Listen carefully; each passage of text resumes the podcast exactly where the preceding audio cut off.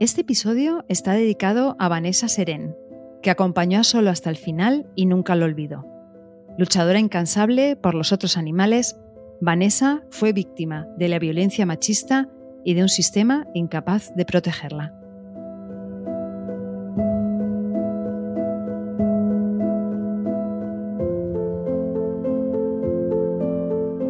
Bienvenidas, bienvenidos a Derecho y Animales, el podcast de Intercits. Yo soy Lucía Arana y estás escuchando el episodio número 98 de nuestra aventura por y para los animales. Hoy estoy especialmente agradecida porque tengo la suerte de dar la bienvenida de nuevo a la magistrada Pilar de Lara, alguien a quien admiro y aprecio muchísimo.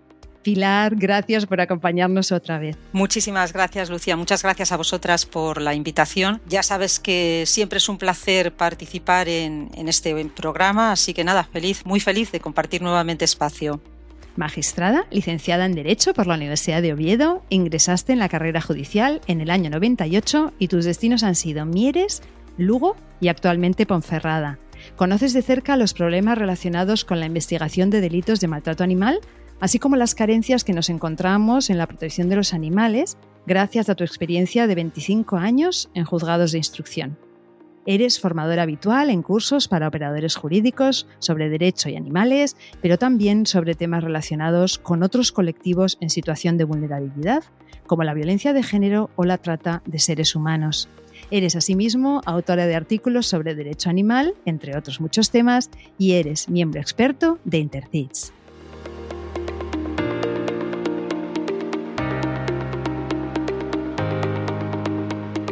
Pilar, nos acompañaste en el episodio 13, en plena pandemia, pero en aquella época no hacíamos preguntas cortas, entonces te va a tocar responderlas hoy. ¿Tus amigas dicen de ti que eres? Mis amigas suelen decirme que soy la bomba, pero tampoco sé si esto es bueno o es malo, ¿sabes? Es verdad que yo cuando estoy distendida y tal, aprovechando mis momentos de ocio, que me encanta estar con, con mis amigos, pues soy una persona bastante divertida, no paro quieta y bueno, tengo mucho sentido del humor.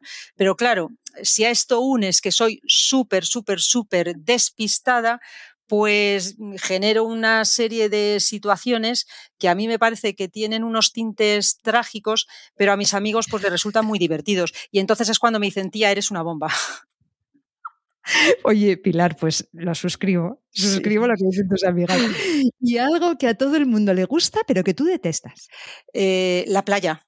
La playa le suele gustar a todo el mundo, pero yo es una cosa que no soporto. Me gusta mucho el mar, echo de menos los paseos por, por la playa en mi Gijón del alma, pero es que no soporto el tacto de, de la arena y además la playa me cansa. ¿Y un lugar en el mundo en el que te gustaría vivir al menos por una temporada? Entiendo que será en el interior. Te imaginas bien porque a mí me encanta la montaña y hay un lugar en el mundo que quiero conocer antes de, de, morirme, que es el Machu Picchu. Me encantaría perderme durante una temporada en la ciudad sagrada de, de los incas. No sé por qué, pero es un lugar en el que estoy destinada a ir en algún momento de, de mi vida. Me parece un sitio eh, muy flipante. ¿Y si no fueras jueza, qué serías? Ya lo he dicho en otras ocasiones, eh, no estoy aquí por vocación, sino un poco por casualidad, porque yo no iba para juez ni siquiera pensaba en estudiar derecho. Desde que tengo uso de razón, yo quería ser médico y de hecho la medicina me gusta mucho. Concretamente quería ser neuróloga porque me fascina el, cerebro y estudié por ciencias, pero bueno, pues al final, el mismo día que me fui a, matricular, que además ese año era la primera vez que en Santiago de Compostela había nota de corte para hacer la preinscripción, pues yo dije, Dios mío, si es que creo que no voy a soportar la, la, sangre, ¿no? Y entonces, pues bueno, no sabía muy bien lo que hacer y por esas cosas que a veces, decisiones que a veces tomo de la, en la vida así de forma rápida, cambié el color blanco de las batas por el color negro de, de las togas.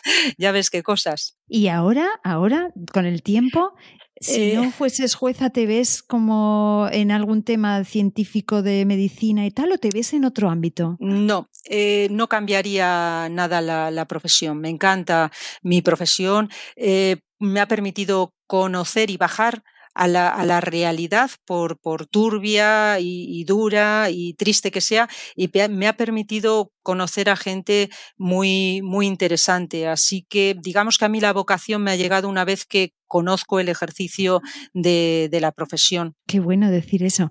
Y si fueras un animal no humano, ¿cuál serías? Ya sabes, no es el que más te gusta, sino el que más te pareces. Ah, bueno, pues eh, siendo así, eh, yo sería un perro.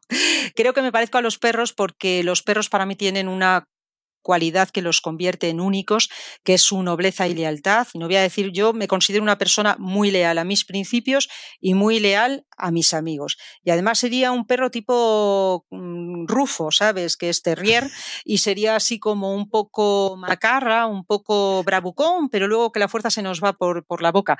Mm, pero como dice la canción de Rigoberta Bandini, esa de quiero ser una perra, ¿no? Yo no, te, no soporto ni el bozal ni, ni la correa.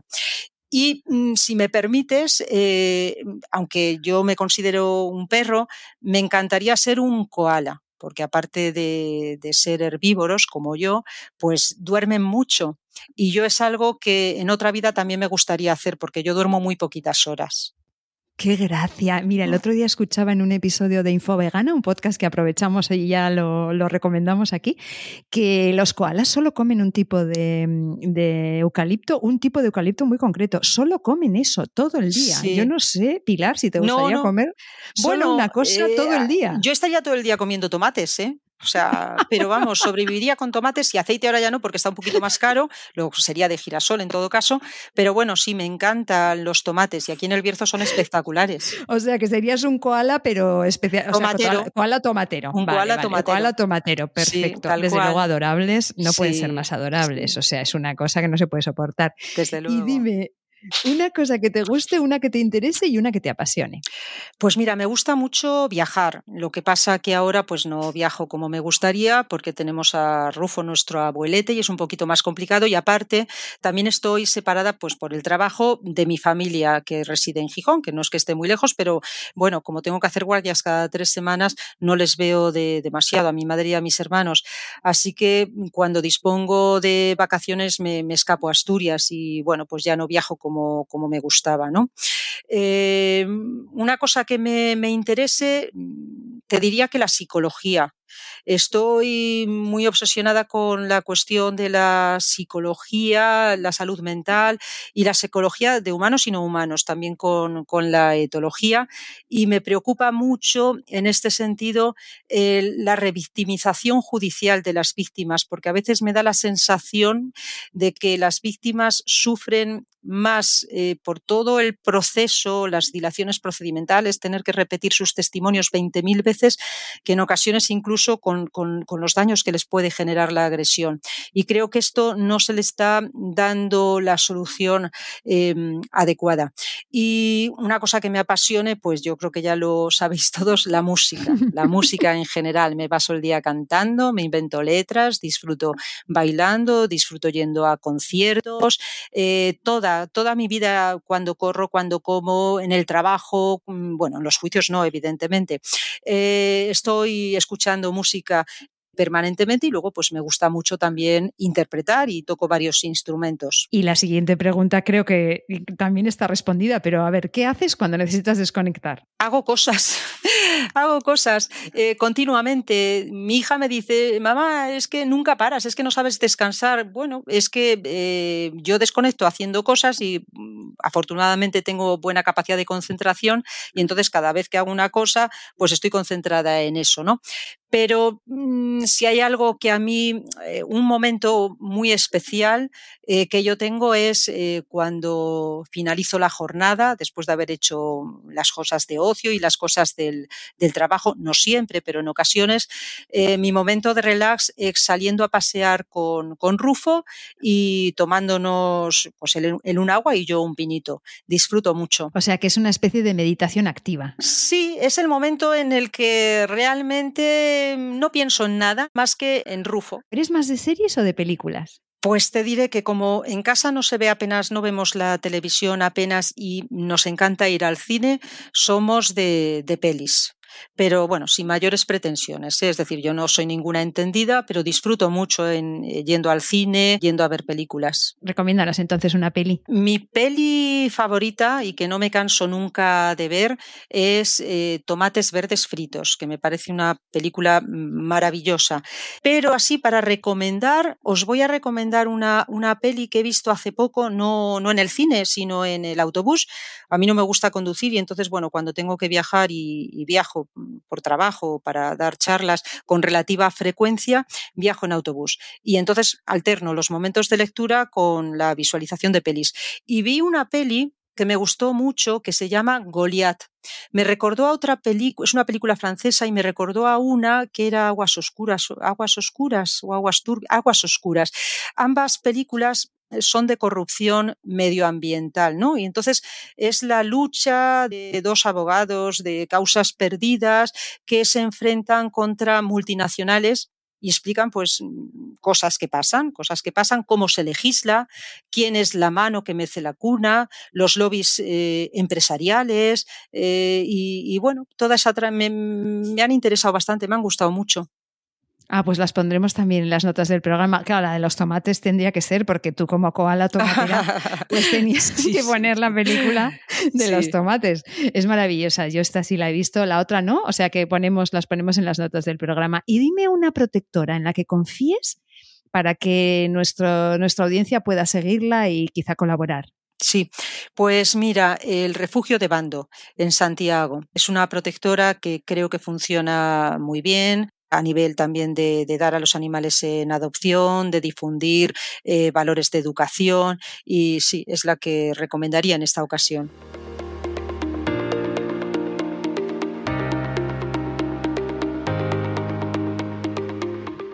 Antes de empezar a hablar del caso, te quería preguntar qué tal por Ponferrada, si encuentras diferencias con tus anteriores destinos en lo relacionado con casos que implican a animales. Pues mira, en Ponferrada la verdad que me encuentro muy bien, es una ciudad muy acogedora, tranquila, que también tiene muy buen ambiente y buenos garitos con, buena música. Y luego, bueno, pues el Bierzo, a lo que no los conocéis, que sepáis que hay unos paisajes, unos parajes eh, maravillosos y que tiene también muy buenos eh, vinos, ¿no? Y en fin, a nivel de casos de maltrato animal o bienestar animal, por lo que me preguntas, eh, la verdad es que he tenido algún caso, pero afortunadamente pocos tampoco si, eh, es mm, porque, bueno, pues a lo mejor porque el tema del maltrato está más normalizado o porque quizás todo lo contrario, ¿no?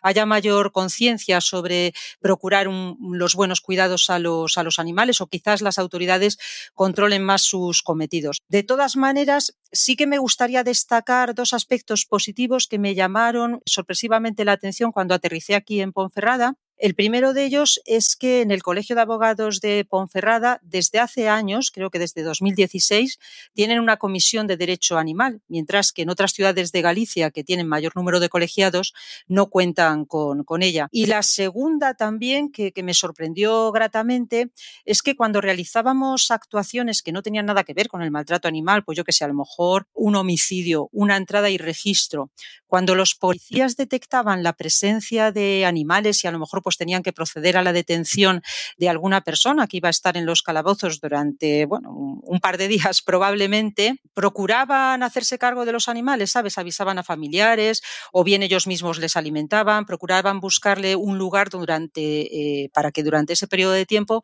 pudieran estar atendidos. Pues muy importante y además parece que tendría que ser algo evidente y sabemos por experiencia que no siempre lo es, ¿verdad? Sí, lamentablemente no. Yo, por ejemplo, en mi destino anterior en Lugo dependía de mí. A veces no me daban ni siquiera conocimiento de, estas circunstancias, ¿no? De que había dentro de una vivienda pues un perro, un gato y a lo mejor me enteraba tarde, hasta tal punto que en, las, en los autos de entrada y registro siempre recogía al final una coletilla en caso de que haya animales, póngase en conocimiento inmediato del juzgado y adóptense las medidas de protección necesarias. Aquí lo sigo haciendo, pero realmente no es necesario porque la policía ya actúa de oficio. Qué bueno. Pues vamos a hablar ahora del caso que da título al episodio. Era Nochebuena del año 2018 hacia las 10 de la noche. Dos vecinas de Lugo se dirigían a sus casas. ¿Qué ocurre entonces? Lo que sucede es que estas dos eh, mujeres, Vanessa y Patricia, reciben la llamada de una persona que les alerta de que en las inmediaciones de la carretera de la parroquia de San Pedro de Serés, en Castroverde, que es un pueblo chiquitín, pues circulando con su coche había advertido la presencia de un perro que por lo visto se encontraba en unas condiciones eh, muy lastimeras, deplorables, que estaba en muy mal estado. ¿no? Entonces, em, esta persona, que era colaboradora de la sociedad protectora, contacta con la sociedad protectora y eh, contacta también con estas dos eh, jóvenes, bueno, pues que sin dudarlo se dirigen a localizar al perro y ver en qué circunstancias se encuentran para prestarle el auxilio que fuera necesario, ¿no? ¿Y qué se encuentran? ¿En qué estado se encontraba el perro? Uf, pues eh, mira, el perro que al que llaman solo, solo precisamente porque se encontraba totalmente solo, le bautizaron así, estaba agonizando. Yo conocí el estado del perro porque estas chicas se preocuparon en recabar prueba y por tanto hicieron fotos y también hicieron un vídeo, ¿no? Muy una prueba pues bastante completa de lo que estaba pasando y el perro estaba agonizando, abría la boca, intentaba respirar, tenía una pata delantera muy inflamada, tenía otra extremidad amputada, ya con signos de putrefacción, con parásitos, gusanos, la carne desgarrada, los tendones al aire y estaba extremadamente eh, delgado. Eso es con lo que con lo que se encontraron. Ellas, ambas chicas, tratan de buscar ayuda veterinaria y cuando regresan al lugar en donde estaba el perro, resulta que ya no está allí. ¿Qué, había pasado? Ellas se encuentran en esta situación y van a tratar de buscar eso, ¿no? Pues un veterinario que le pueda dar una muerte digna y menos dolor y sin dolor a este pobre perrillo y van a buscar unas mantas, agua, alimento, pero cuando llegan al lugar solo no está donde tenía que estar y lo que se encuentran es eh, hierba aplastada y signos de que alguien en algún momento ha estado allí, buscan al perro y se lo encuentran en un callejón escondido entre rulos de, hierba, ¿no? Lo que ellas interpretaron y, yo interpreté también es que por las condiciones en las que se encontraba el perro era manifiestamente imposible que el perro se hubiera trasladado hacia ese lugar, por lo que eh, lo más mm, lógico sería pensar que había sido trasladado allí por algún tercero, Vale, o sea, pero claro, bueno, yo esto es especulación, pero claro, no con ánimo de, ayudarlo, sino con ánimo de esconderlo en todo caso. Eh, efectivamente, porque si fuera con ánimo de ayudarlo, también hubiera permanecido en el lugar, no se mueve a ningún eh, ser humano que está herido. Es lo primero que te dicen en las eh, reglas de primeros auxilios, ¿no? Claro, y si no, lo metes en un coche y te lo llevas al veterinario de urgencia, ¿no? Evidentemente, claro, pero aparte date cuenta que estas eh, chicas eh, alertan al 112, alertan a la policía local, alertan a la Guardia Civil y yo en su momento había solicitado todas las llamadas que se realizaron a organismos oficiales en, en esa fecha concreta y solamente están los teléfonos de estas, de estas chicas y de la primera alertante.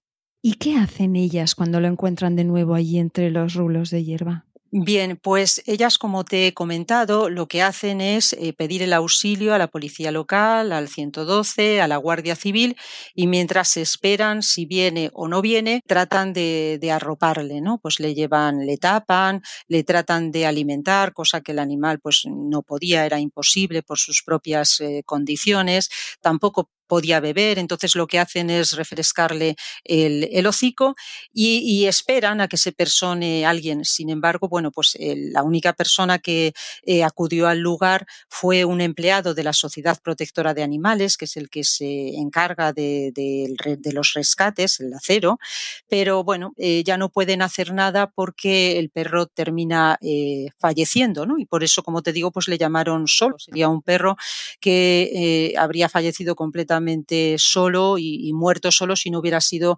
porque estas dos chicas, dentro del dolor que a ellas les suponía, pues eh, trataban de prestarle ese, acompañamiento tan necesario.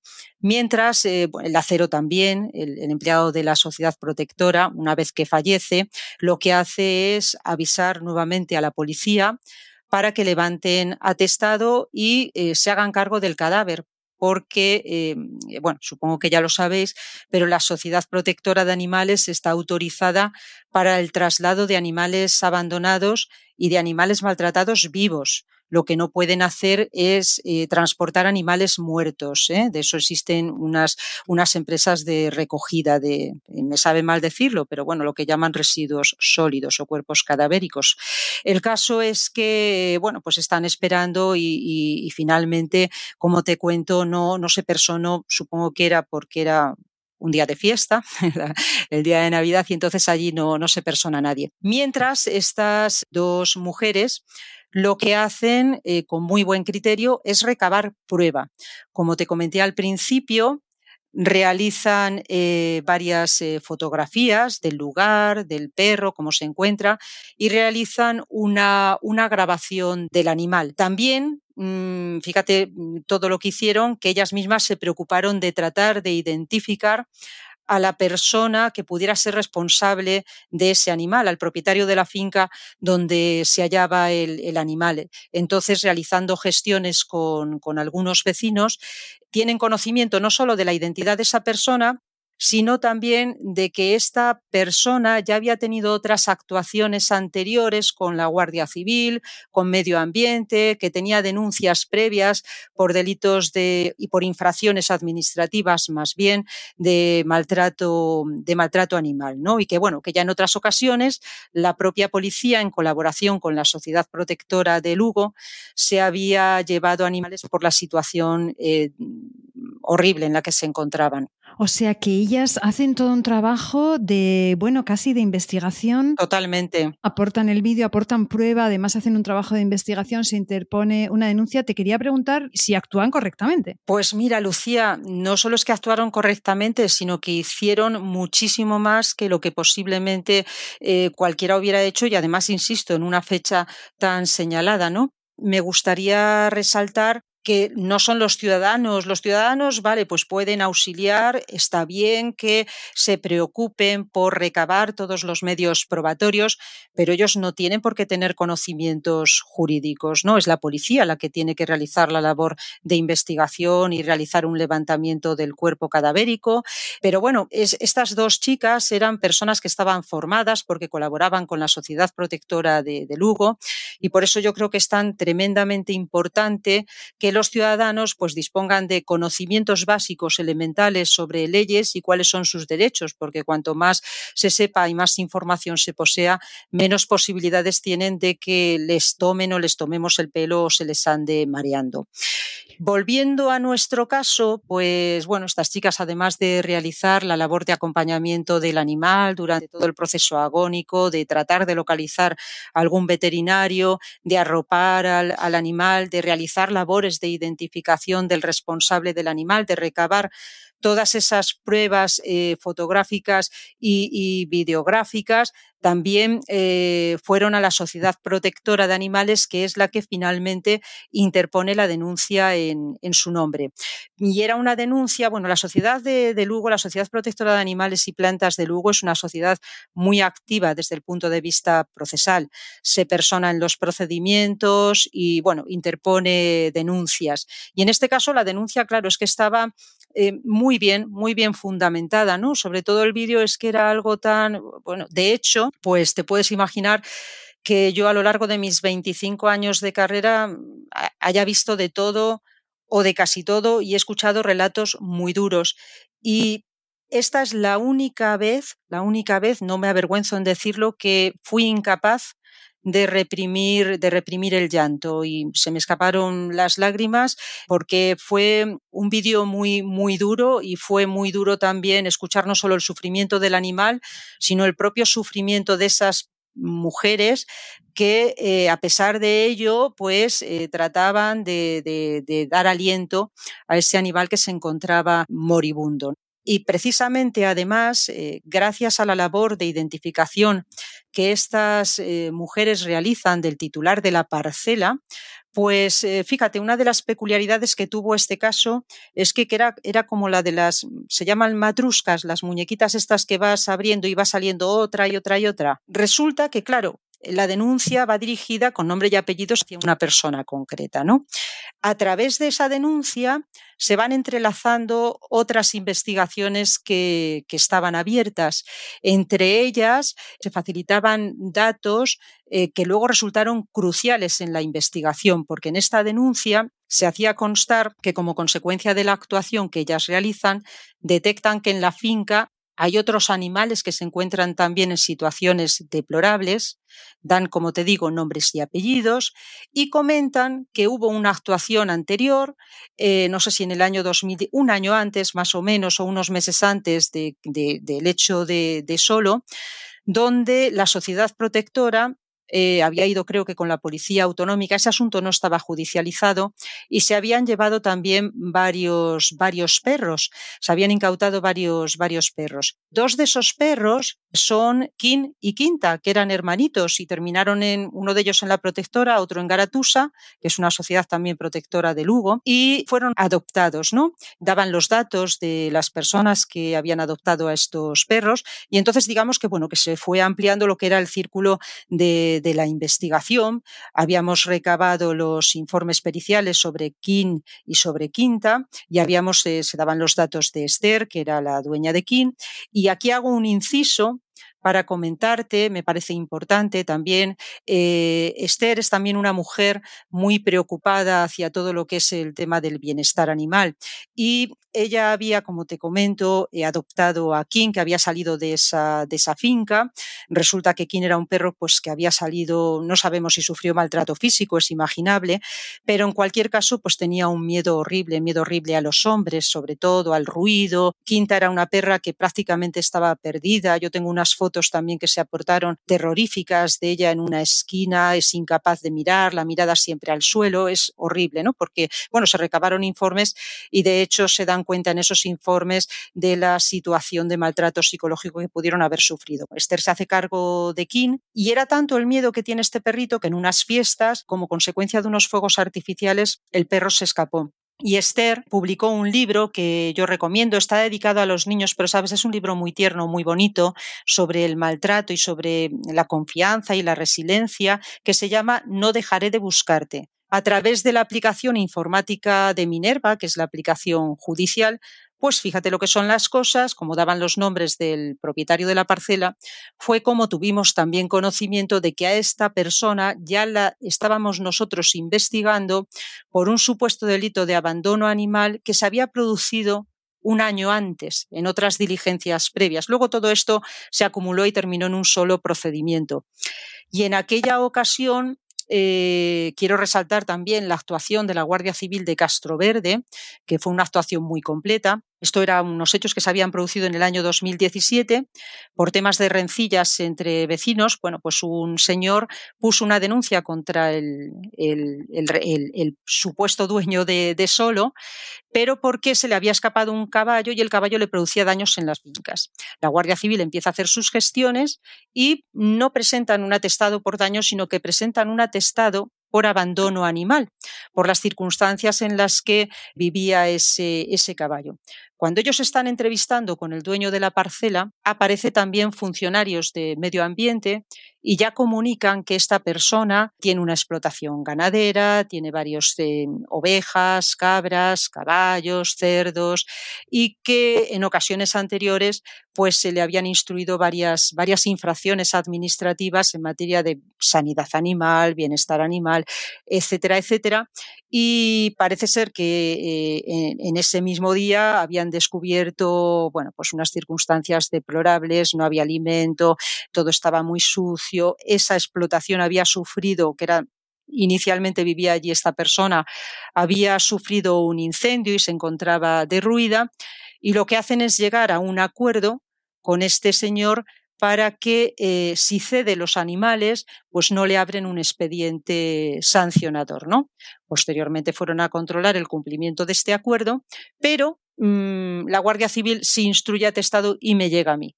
Y entonces digamos que tenemos de momento, de momento porque luego hubo más, tres actuaciones por este tema, gracias a la actuación de Vanessa y de Patricia. Tenemos al perro solo, tenemos el, tema este del abandono animal del año 2017 y tenemos el tema de King y quinta. Entonces, volviendo a solo, esa denuncia llega a tu juzgado y ya has comentado algunas de las cosas que vais investigando, pero tú practicas más diligencias necesarias, ¿no? Para aclarar este caso. ¿Nos puedes explicar, bueno, qué son diligencias? Igual es interesante para nuestra audiencia explicar qué son diligencias, que a veces hablamos de una forma que pensamos que la gente no se entiende. ¿Y cuáles son esas diligencias? Dentro de los distintos procesos penales, uno que se corresponde cuando son delitos de cierta entidad por el tipo de penas se llaman diligencias previas. Entonces, en el marco de esas diligencias previas, para al final poder llegar a una resolución, eh, ya sea continuando el procedimiento, ya sea archivándolo, porque no haya delito, pues se van practicando lo que son diligencias, diligencias de investigación, actuaciones, por decirlo de alguna palabra, actuaciones de investigación, declaraciones, inspección ocular, entrada y registro, bueno, para que la gente eh, ajena al mundo del derecho nos, nos entienda. Entonces, eh, bueno, cuando llega la denuncia, yo a los, todos los cabos me doy cuenta que tiene relación con las otras actuaciones y que por tanto pudiéramos estar eh, investigando no solo un maltrato concreto, sino un delito de abandono continuado en el tiempo, mi preocupación esencial, no solamente la primera, la primordial de entrada, es la de verificar si en esa finca hay o no hay más animales de cualquier especie para poder mm, rescatarlos, porque yo ya tenía un, atestado en el que me constaba, eh, a través de la propia Guardia Civil de Castro Verde, que esta persona desde el año 2008 hasta el año 2017 había acumulado más de 140 actas de infracción administrativa. Y además, claro, daban cuenta de una, en esa primera inspección ocular que realizan sin orden judicial, de la situación deplorable en la que se encuentran los animales. Entonces, digamos que mi primera preocupación es la de mm, adoptar medidas cautelares de los, de los animales, ¿no? Entonces, bueno, pues acuerdo lo que llamamos habitualmente el decomiso, que bueno, soy muy pesada, ya lo he dicho 20.000 veces y soy repetitiva. A mí no me gusta hablar de decomiso el lenguaje es muy importante, entonces yo prefiero hablar cuando se trata de seres vivos sentientes, de retirada de guarda y custodia, atribución de guarda y custodia, que es lo que acuerdo, ¿no? La intervención de esos animales y en su caso dárselos a la Sociedad Protectora de Animales, que además estaba personada como acusación. Eso por una parte. Por otra parte, y dado que tengo conocimiento a través de los expedientes administrativos que esta persona regentaba una explotación ganadera, lo que hago es mm, prohibición de la tenencia de animales y, lógicamente, una eh, privación cautelar de la posibilidad de tener cualquier actividad que directa o indirectamente esté relacionada con la tenencia de animales, incluyendo, por supuesto, la suspensión de cualquier actividad de explotación ganadera. ¿Qué es lo que pasa? Que como para ejecutar esta medida no solo hay que entrar en una finca, sino que hay que entrar en unos alpendres que eh, existían informaciones contradictorias acerca de si podía ser o no vivienda del dueño de la explotación, pues lo que hago también es autorizar una diligencia de entrada y registro, porque para entrar en un inmueble que tenga la consideración de, vivienda, siempre es necesario o el consentimiento del titular o bien una autorización judicial. Y acuerdo igualmente la inspección ocular. Yo necesitaba tener un reportaje fotográfico y de, y de vídeo del lugar en el que estaban viviendo los animales, del estado de cada uno de los animales. Y esto es algo que hago siempre mm, por, por lo siguiente, verás, en muchas ocasiones te remiten informes y bien las fuerzas policiales, bien los funcionarios de medio ambiente, donde te hacen constar no, los animales estaban bien alimentados y no sufrían ninguna situación de maltrato. ¿Por qué? Porque muchas veces se confunde lo que es el bienestar animal con el bienestar físico. Entonces, bueno, como los animales tenían mendrugos de pan duro, tenían agua en unos bebederos que en este caso estaban sucios por lo que reseñó la Guardia Civil, pues podrían informar que vale, que estaban bien alimentados. No, no, no. Yo lo quiero ver por mis propios, por mis propios ojos. Tenía que practicar más diligencia si no me hubiera personado en, el propio acto de inspección ocular, como no pude, por eso solicité fotos y vídeo y además que se me hiciera un informe pormenorizado del estado de los animales, que cada uno de los animales que rescataran pasaran por el Hospital Veterinario Rof Codina de Lugo, que tenemos la suerte de tener en, en la ciudad y es muy colaborador, para que hicieran un informe pericial de la situación de los animales. Bueno, pues a pesar, recuerdas que te comenté que eh, hacía casi un año esta persona había alcanzado un acuerdo con funcionarios de medio ambiente en base al cual si él se desprendía de los animales no se le habría expediente sancionador, ¿no? Bueno, pues cuando se llega a la finca se encontraron, creo recordar que siete perros, eh, de los cuales una era una perra que acababa de dar a luz, acababa de dar a luz, porque también fue dos veterinarios, uno de, uno de la Junta y la veterinaria de la Sociedad Protectora, como perito particular, y allí nos encontraron a las crías. Nunca supimos qué, qué pasó con, con, las crías. Estaba todo, pues te puedes imaginar, ¿no? En una situación verdaderamente tremebunda, mucha basura, peligro de derrumbe, no tenían alimentos, una situación totalmente insalubre, no estaba cerrada la finca, los animales salían a la carretera y bueno, solamente se pudo rescatar a esa perra y a otros dos perros más. El resto escaparon. Posteriormente se localizaron otros tres y uno pues no se sabe qué, qué fue lo que pasó con ellos, ¿no? Una vez que se adoptan estas medidas, que digamos son las prioritarias, porque siempre tenemos lo más importante es preservar la vida y la integridad de las víctimas, en este caso de los animales, se fueron practicando diversas diligencias de las declaraciones de denunciantes, la declaración testifical de las de Vanessa y Patricia que había en las rescatistas de Solo, la declaración testifical del adoptante de King, de los agentes de la Guardia Civil, los funcionarios de la Junta, del empleado de la sociedad rescatista. Eh, y además, bueno, pues eh, libramos oficio a la policía local, a la Guardia Civil, tomamos declaración eh, para ver qué había pasado con las denuncias ¿no? que se habían interpuesto por parte de la Guardia Civil.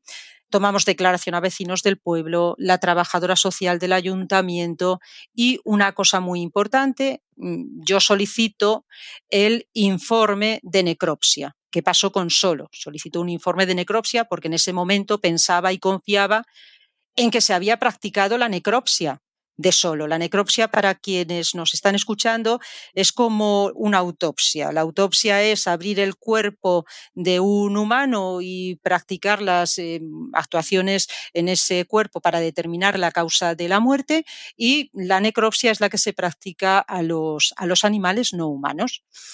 Pero entonces, mm, pues me quedo patidifusa porque me llega un informe eh, de, de, medio ambiente de la Junta donde me informan qué es lo que hacen al día siguiente, porque hay que tener en cuenta que eh, la actuación, ya como empezamos al principio, solo muere acompañado por estas dos chicas, pero posteriormente las fuerzas actuantes llegan al día siguiente.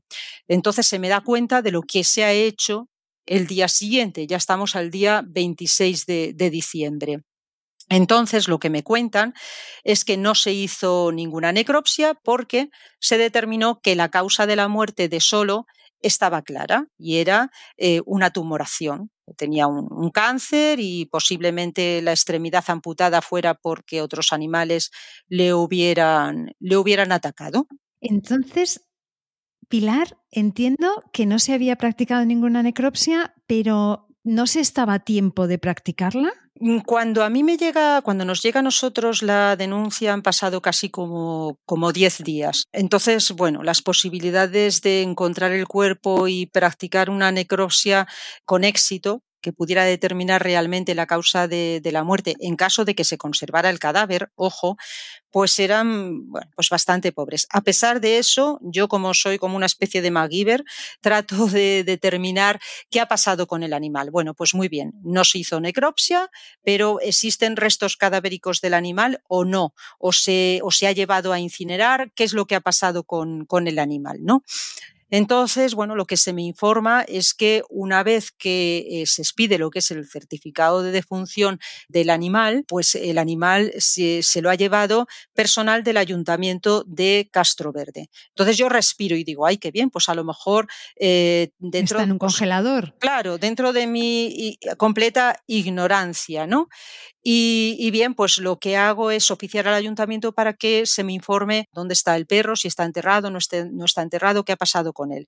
Entonces, bueno, pues el ayuntamiento me remite un plano con una indicación de dónde se encuentra el animal.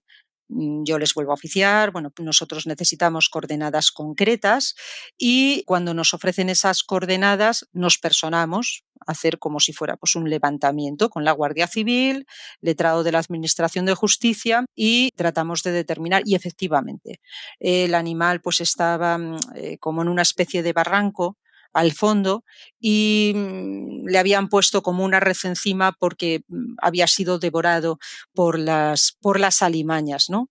Con lo cual, pues eh, nada, fue absolutamente imposible hacer en ese momento nada sobre, sobre ese cadáver que ya estaba tan manipulado y no nos hubiera permitido determinar con exactitud cuál fue realmente la causa de, de la muerte, ¿no? Entonces, si en, el, en ese caso no podéis determinar la causa de la muerte a través de una necropsia, ¿esto significa que el hecho no se puede perseguir de ninguna manera? No, no significa eso. Significa que no podemos determinar con exactitud cuál fue la causa de la muerte, si fue, eh, si realmente tenía o no tenía un cáncer, como se afirmaba por los servicios veterinarios oficiales, el periodo de evolución, si pudiera ser que tuviera, mm, al margen de esas lesiones externas, alguna lesión interna eh, por recibir algún impacto, algún golpe, nunca podríamos llegar a determinar cuál fue la causa de la amputación de la extremidad posterior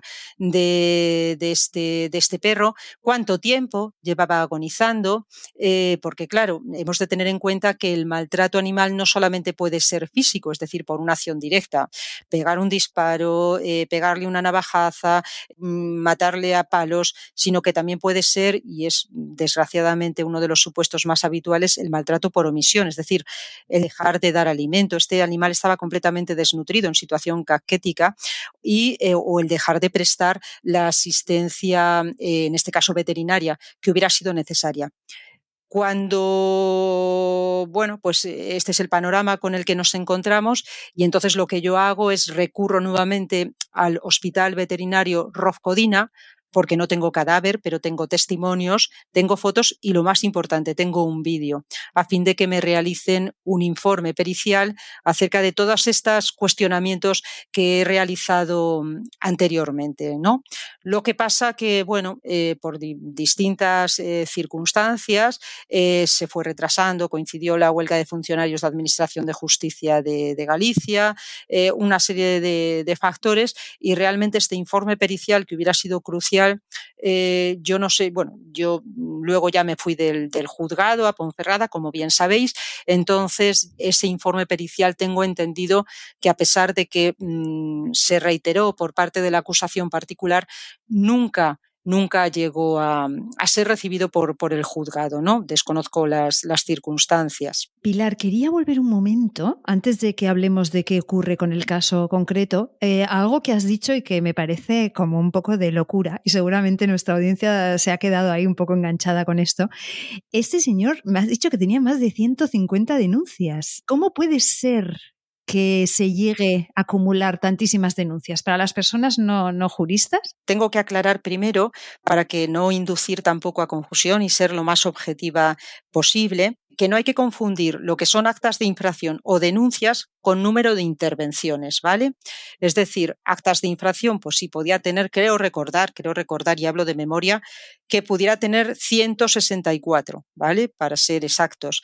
Pero eso no significa que es que a lo largo de estos ocho años haya tenido lugar 164 intervenciones. Concretamente, hubo como 30, de 30 a 35 intervenciones. Y de esas 30 o 35 intervenciones surgieron, pues puede ser que en una intervención salgan cuatro actas de infracción por no tener licencia de actividad, por no estar eh, agua potable, por no, yo qué sé, por, por no tener microchipados los animales, por no estar en el libro de explotación ganadera inscritos o por en materia de sanidad o bienestar animal. Es decir, que a lo mejor de una intervención surgen cuatro o cinco actas de infracción. Bueno, la Guardia Civil yo creo que realizó una buena actuación porque no es competencia de la Guardia Civil el tramitar los expedientes, ¿eh? Eso es competencia en función del tipo de infracción de que se trate, bien de los ayuntamientos o bien de, la Asunta, ¿no? En este caso concreto, bien de la autoridad autonómica. La Guardia Civil hizo su trabajo, se hizo, levantó las actas de infracción y dio traslado a quien tuvo que dar traslado. Claro, ¿qué pasa? Cuando a mí lo que me resulta más desconcertante es que esta persona, con todos esos antecedentes, y además en algunos informes hacían constar que esta persona pues, no se encontraba con la capacidad necesaria ni suficiente como para poder cuidarse a sí mismo como iba a cuidar a unos animales. Eso se llegó a decir en algún informe. Bueno, pues es tan sencillo como cerrarle la, la explotación. ¿No? Pienso yo. Y sin embargo, bueno, pues eh, tuvo durante mucho tiempo una, una explotación. Y, bien, pues mm, yo qué sé, no, no, te puedo dar una, una, explicación de cómo es posible. Eh, para mí, a nivel genérico, lo que detecto en, materia administrativa es que hay una descoordinación, no solo en este caso, hay una descoordinación entre las propias autoridades, la local, la, autonómica. Dentro de la autonómica, pues tenemos medio rural que se encarga de las explotaciones eh, ganaderas, luego está medio ambiente que se encarga de los animales de compañía y a veces da la sensación de que funcionan como compartimentos estancos. Eso puede ser una explicación. Otra explicación quizás pueda encontrarse en, el trabajo, en, la cantidad de trabajo pues, eh, que se va acumulando y en que quizás no se eh, faciliten los recursos ni personales ni materiales necesarios eh, porque se considere todavía a estas alturas que eh, la vida animal es un bien jurídico de segundo o de tercer orden, ¿no? Pero bueno, sí, a mí también me resultó muy, bueno, muy llamativo. Además, fíjate que en aquella actuación, eh, cuando yo les pido, bueno, se ha hecho necropsia, facilitarme el informe de la necropsia, lo que pasa también es que en ese momento esta persona sigue teniendo animales en, su poder. De hecho, en ese, ese 26 de diciembre eh, se vuelven a incautar, eh, creo que tenía ocho perros, se incautan cuatro perros, que también es como, era como una finca de los horrores, porque eh, recuerdo que se llevan a dos chihuahuas y se los llevan al Rofcodina, tienen que ser intervenidos quirúrgicamente de urgencia, porque uno de ellos no tiene globo ocular aparte de toda la situación de parásitos internos, externos, la situación eh, de, mala alimentación, deficiente de condiciones higiénicas, uno no tiene globo ocular y el otro tenía una deformación en las patas delanteras que le hacía caminar en posición de canguro. ¿Sabes? Entonces, eh, no sé, no sé qué, yo no, no tengo tampoco ninguna explicación más que las especulaciones que pueda, que pueda realizar. Eh, mi madre decía lo de el uno por el otro, la casa sin barrer. Aquí esto es el uno por el otro, los animales sufriendo y los animales sin rescatar, ¿no? La verdad es que es, es bueno, es, es, es bastante desolador, pero muy importante hablar de esto, claro, porque son situaciones que, que, bueno, que se repiten en toda, en toda la, en toda nuestra geografía. Y fíjate que si no hubiera sido por la muerte de Solo, nunca hubiéramos llegado a conectar los casos y posiblemente a lo mejor eh, tampoco se hubieran llegado a practicar estas actuaciones, porque lo único bueno que tuvo esto es que eh, finalmente este señor dejó de tener animales bajo su, custodia y sus cuidados, ¿no? Claro, eso es. Eh, eso te, iba, iba, a volver ahora a, precisamente al caso, al caso de Solo, que realmente es como, es que es como muy especial en muchos, a muchos niveles el caso de Solo, pobrecito. Eh, pero eh, bueno, has contado que tú vas a, o sea, dejas el juzgado de Lugo, vas, te vas, entonces el caso termina por ser archivado. ¿Cuáles son los motivos? Sí, en la causa, en el proceso penal, había dos acusaciones. Una era la ejercida por el Ministerio Fiscal y otra era la que desarrollaba la Sociedad Protectora de Animales y Plantas de, Lugo. Entonces, bueno, en determinado momento todo esto también, pues por lo, un poco por lo que he leído por prensa, ¿verdad? El fiscal solicita el, archivo de la causa basándose en que no, vamos a ver, esto es cierto, los delitos de maltrato animal no se pueden cometer por imprudencia, siempre tiene que existir lo que se llama el dolo, es decir, una intención directa o indirecta de ocasionar, de ocasionar un daño, por lo menos ser consciente de que con tu falta de atención y cuidado puedes originar una situación de maltrato en un animal. El fiscal vino a entender que no, no existía este elemento intencional por parte de esta persona porque no se podía exigir mayor diligencia del propietario en el cuidado de los animales que el que él tenía del suyo propio, ¿no? Consideraba que él vivía en esas instalaciones, que él tenía esos alimentos y que, por tanto, los animales pues no podían ser dispensados con instalaciones o alimentos de mayor calidad que esta misma persona eh, facilitaba para, para, sí misma. Y, bueno, pues el, el juzgado, creo que fue en enero de 2020, el juez de instrucción hace suyos este argumentario y decreta por estas mismas razones el sobreseimiento provisional de la causa. Sé que la Sociedad Protectora de Animales pues presentó en su momento recurso de apelación ante la Audiencia Provincial, que es el órgano superior que resuelve las resoluciones que dictamos los juzgados de, de instrucción. Y bueno, pues la Audiencia Provincial a pesar de que eh, da por acreditado que esta persona ya no vive en esa vivienda, y este es un elemento importante, esta persona mm, se va a vivir eh, no sabemos muy bien cuándo, pero él deja esa, ya ese no es su lugar, no es, el, no es su lugar de residencia. De hecho, todas las actuaciones que el juzgado realizó, la inspección ocular, la diligencia de entrada y registro, eh, eh, se tuvo que practicar eh, sin la presencia de esta persona, en presencia de testigos, porque él no fue habido en ninguna de las actuaciones, ¿no? Entonces esta persona ya no vivía en este, en este lugar. Si la audiencia provincial da por probado eso, sin embargo, sigue, sigue basándose en, en que, bueno, pues que no se le puede exigir que preste cuidados a, este, a los animales cuando él mismo es incapaz de prestarse cuidados para, para sí.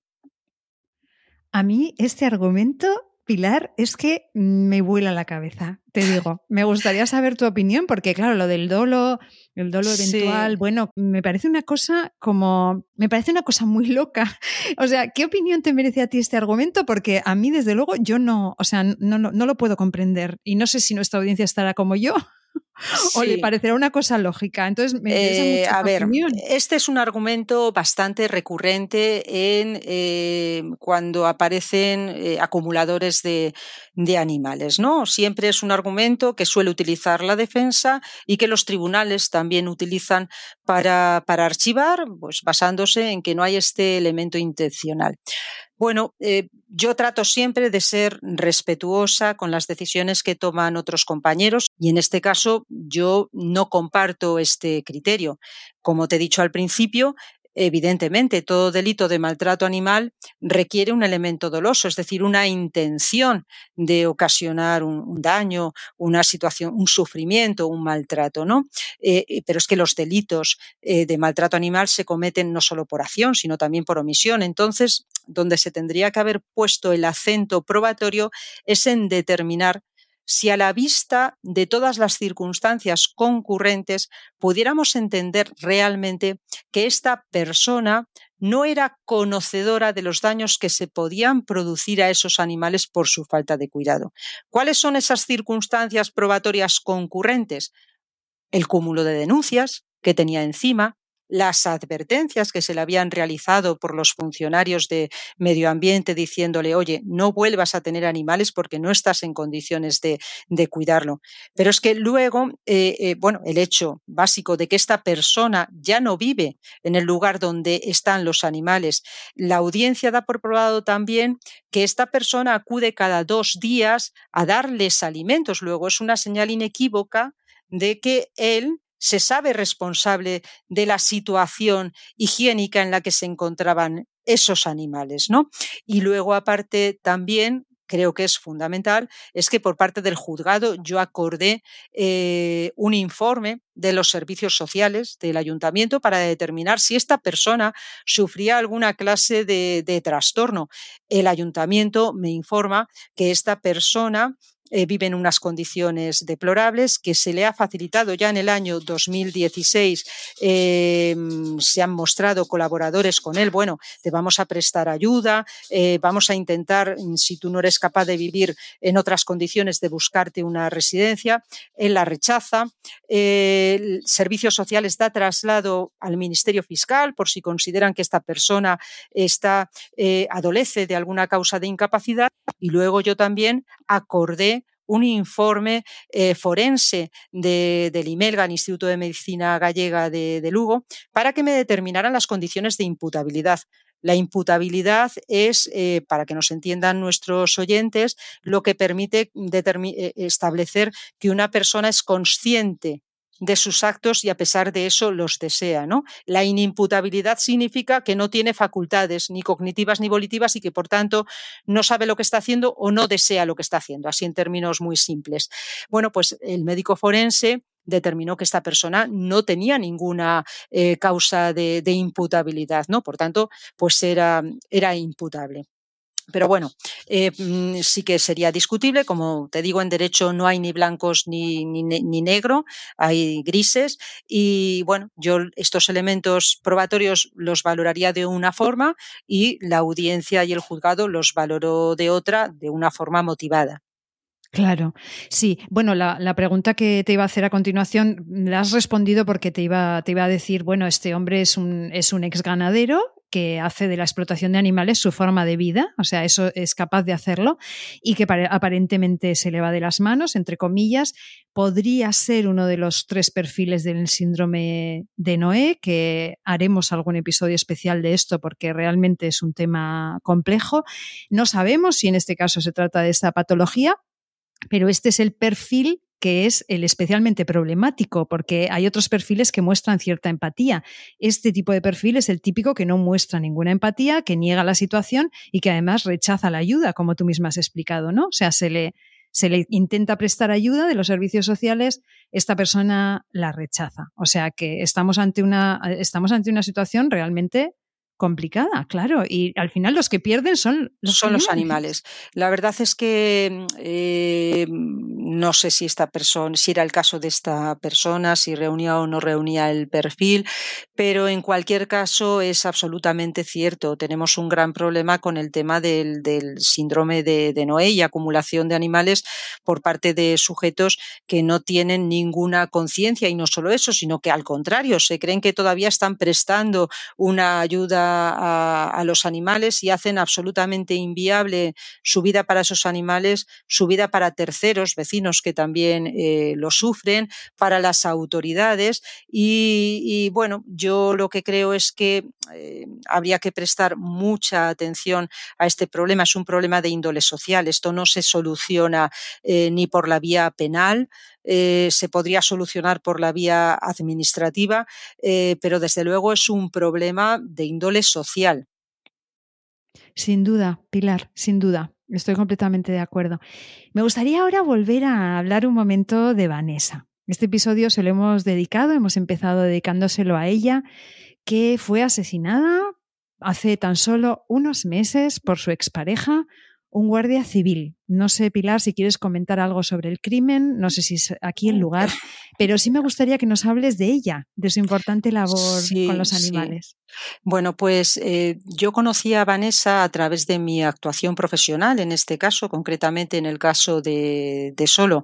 Em, y, bueno, la recuerdo, mm, yo no tengo relación de amistad con Vanessa, pero bueno, como te he dicho, pues Lugo es una ciudad muy, muy pequeña y eh, allí prácticamente pues te vas a tomar un café y te encuentras a, las personas, ¿no?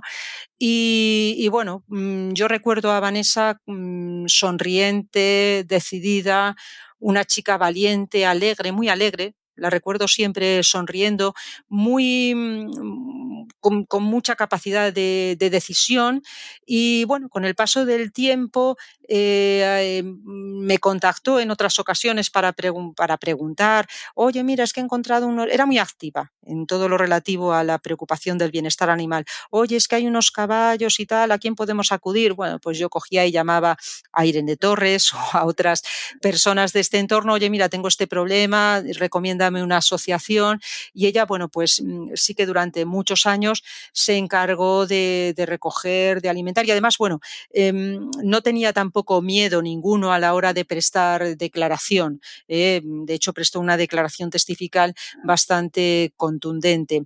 Yo luego seguí manteniendo, bueno, pues por circunstancias de, la vida, yo me fui a, Ponferrada eh, y manteníamos contacto como mantengo con muchas personas a través de las redes sociales. Y bueno, pues cuando conocí lo que había sucedido y, su asesinato, me quedé muy conmocionada, con, mucha tristeza y, y, bueno, como nos quedamos muchas, de hecho yo conocí a otras personas de Asturias, de Madrid, que también conocían a Vanessa y nosotras no lo sabíamos, ¿sabes? Y también sufrieron pues la misma, o sea, es una persona que probablemente sin ser ella consciente dejó, dejó mucha, mucha, mucha huella. Y en cuanto al crimen, yo desconozco las circunstancias concretas, más allá de lo que se publica por la, lo que se ha publicado por los medios de comunicación, pero mm, creo que sería, es evidente que en este caso eh, la respuesta judicial falló porque Vanessa tenía una orden de, protección, había sido catalogada como riesgo de valoración eh, medio y mm, si queremos que las víctimas eh, tengan confianza en que el sistema no las va a fallar, que el sistema las va a proteger, yo creo que sería absolutamente necesario ver si en este caso hubo porque se produjeron, no por nada, no se trata de buscar responsabilidades porque la vida de Vanessa no nos la va a devolver nadie, pero sí de mejorar y garantizar que si hubo fallos, que no lo sé, pues no se vuelvan a producir y mm, pues para mejorar y garantizar que las mujeres que son violentadas puedan recomponer sus vidas sin encontrarse en esta permanente situación de angustia en la que en muchas ocasiones eh, se encuentran.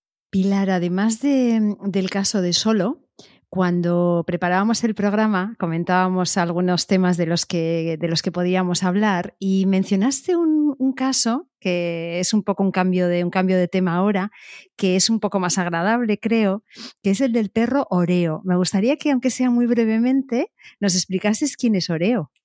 Bueno, pues Oreo es, fue un testigo, fue un testigo de un juicio, eh, bueno, más que un testigo, eh, fue un, es, un, es un perro de asistencia emocional que acompañó a su mano a celebrar un juicio al, juzgado. ¿eh? Entonces, bueno, era, él comparecía como denunciante, la abogada solicitó la entrada en juicio de este, de este perro y yo, pues, evidentemente, entendí que mm, los perros prestan una, mm, una, labor de acompañamiento a veces para solventar el estrés y la ansiedad o la angustia que puede generar el acudir a un juicio, por supuesto que lo, que lo acepté, ¿no? El caso es que, bueno, pues como otras muchas cosas hago, trato de dar difusión a, cosas en, la red social, pues no sé por qué, pues este caso tuvo mucha difusión y la Comisión de, de Derecho Animal del Colegio de Abogados de Ponferrada me ofreció colaborar con ellos en un artículo para la Revista General de la Abogacía que permitió pues, conocer nuevamente cuáles son las deficiencias del sistema en orden al acceso de los animales de convivencia en los edificios privados y en los edificios eh, públicos. Y entonces, bueno, en ese artículo traté de llamar la atención acerca de que muy bien los perros de asistencia pueden entrar en edificios públicos, pero es que nos encontramos con que aparte de que no hay una ley estatal, las leyes autonómicas no consideran perros de asistencia ni a los perros de asistencia psiquiátrica ni a los perros de asistencia emocional. Es decir, que, bueno, lo que ya sabemos, la salud mental es también la gran olvidada de nuestro sistema sanitario, social y, jurídico, ¿no? pues ese, fue Oreo. Además, se portó estupendamente. A veces ya digo que mejor que los profesionales que acudimos a los juicios. Era un perro además grande, ¿verdad? Era un perro grande. Sí, mira, es un, es un perro tú, casi de grande. Estabais los dos ahí agachada a su lado y se le veía, se le veía un grandote. Mira, es un perro de los considerados como potencialmente peligrosos. Bueno, un tipo el perro, o algo así, ¿no? Sí, más bien tipo pitbull. Ah. Y que yo no entiendo de razas, ¿eh? Pero bueno, eh, porque para mí todos los perros son exactamente iguales, por eso es que no entiendo de razas, no quiero tampoco conocerlas demasiado. El caso es que, eh, bueno, el, perro era la cosa más cariñosa. Durante todo el juicio sí que él estuvo recto, eh, sentado o postrado, acompañando a su responsable mientras eh, a su mano mientras éste estaba declarando. ¿eh? Pero luego, vamos, es que, de hecho, además me decía, me decía el, su humano, no sé si es un, es un perro que, bueno, súper cariñoso y tal, pero bueno, no le gustan demasiado las caricias. Bueno, el perro es que se puso patas arriba. Sí, sí, sí. Oye, eh, Pilar, este episodio se va a escuchar el día 28 de septiembre y es un día antes de que entre en vigor la nueva ley de protección animal. Entonces, para ir terminando, me gustaría pedirte darte un espacio para que, bueno, has hablado mucho en muchas formaciones que recomiendo muchísimo y que pondremos en las notas del programa porque desde luego yo he aprendido muchísimo contigo en todo este tema, pero que nos des una valoración breve tanto sobre la ley administrativa como sobre la reforma del Código Penal. Ya sé que es difícil hacerlo breve, pero ¿Qué, opinas? pues yo te lo resumo en una frase. Lo que pudo ser y no fue, ¿no? O el tránsito del entusiasmo a la, decepción. En mi opinión, pues las leyes se crearon con, un propósito bastante loable de mejorar la, situación animal, o ese fue el espíritu que las inspiró, pero realmente en lo que respecta a la reforma del Código Penal, eh, ya he explicado en otras ocasiones que tiene elementos positivos, pero los elementos negativos, como es la despenalización de determinadas conductas, la despenalización de la explotación eh, sexual o el establecimiento como multa alternativa, como pena alternativa de la multa junto con la pena de, prisión, pues deslucen por completo esas otras eh, reformas que son positivas, porque claro, no hemos de perder eh, de, vista que cuando alguien hace una reforma es con la intención de mejorarla, no, no, no de empeorarla, y que hay un punto de partida y no podemos ir no podemos regresar al pasado ni retroceder, se trata siempre de ir avanzando, ¿no? Pero bueno, lo cierto es que todavía el Código Penal no tiene eh, mucho recorrido, eh, ya veremos con el tiempo qué es lo que pasa, y en cuanto a la ley de bienestar eh, animal, bueno, todavía no, ha entrado en, en vigor, y, pero bueno, otro tanto de lo mismo, había unas líneas rojas que no se debían jamás de haber cruzado, como es la exclusión de los perros de caza y de actividades, eh, entre otras, que está dando lugar a tantas, a, tantas situaciones de las que la propia Intercids, entre otras organizaciones, ya había alertado de desprotección. Se está dejando desprotegidos absolutamente a los perros de, caja, de caza y a los perros de, de actividades. Y la verdad es que mm, me sabe mal porque las cosas entiendo que se podían haber hecho de otra manera. Mm, yo soy consciente de lo difícil que tiene que ser legislar y a veces, bueno, de consensuar intereses eh, que pueden estar contrapuestos, ¿no? Pero, mm, claro, mm, no en este caso es que se tramitaron dos leyes de tanta trascendencia al mismo tiempo. Se votaron en el mismo día con toda la complejidad que tenía, con la cantidad de enmiendas que se presentaron eh, los expertos prestaron eh, sus informes y sus pericias una vez que se había finalizado el plazo de enmiendas, eh, no se pidió informe al Consejo de Estado, se legisló por la vía de urgencia. bueno, y luego había una falta, yo creo que, de conocimiento total y absoluto. O sea, mezclaban las leyes, los medios de comunicación tampoco hicieron lo que se dice mm, un favor, porque más bien en ocasiones lo que hacían era difundir eh, bulos que confundían a la, a la sociedad. Y ante toda esa maraña, y sabedores de, que, de, las quejas que se les estaban eh, haciendo llegar por parte de las entidades que realmente y de los expertos que realmente eh, conocían del tema, creo yo que se podía haber actuado con mayor modestia y decir, bueno, vamos a tomarnos un respiro, vamos a dar marcha atrás, porque no, no había prisa, no había prisa ninguna en, en aprobar ¿no? estas, estas leyes lo que pudo ser y, no fue, ¿no? O lo, que, o lo que no tenía que haber sido y, y fue. Pilar, para cerrar, te propongo nuestros habituales 30 segundos de oro en los que dar a nuestra audiencia el mensaje que tú quieras y tus 30 segundos empiezan ya. Quería dar las gracias a las personas como, como Vanessa y a tantos otros eh, rescatistas que se encargan pues de dedicar su tiempo libre eh, fuera del trabajo pues eso a coger animales custodiarlos cuidarlos darles cariño y eh, dar las gracias también a estas personas que bueno en ocasiones sufren tantas zancadillas y a pesar de ello son persistentes ¿no? y destacar también si me lo permites la importancia de denunciar yo sé que hay mucha gente que piensa que denunciar no sirve para nada, si luego no te hacen ni caso. Bueno, mm, la única forma que tenemos los ciudadanos de hacer valer nuestros derechos es quejarnos, quejarnos y denunciar, ya sea por la vía penal, ya sea por la vía administrativa.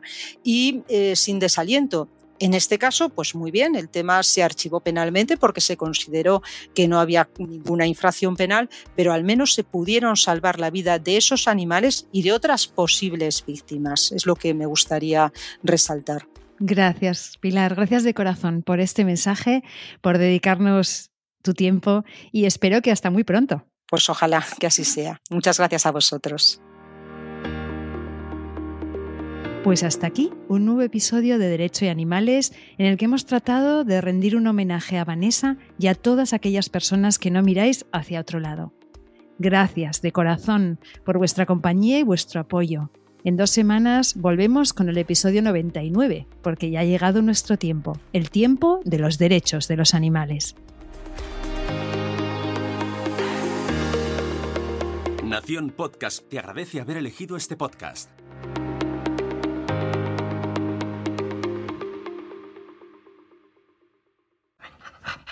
This is another iRaw podcast. We podcast to make the world a better place for animals. Ah!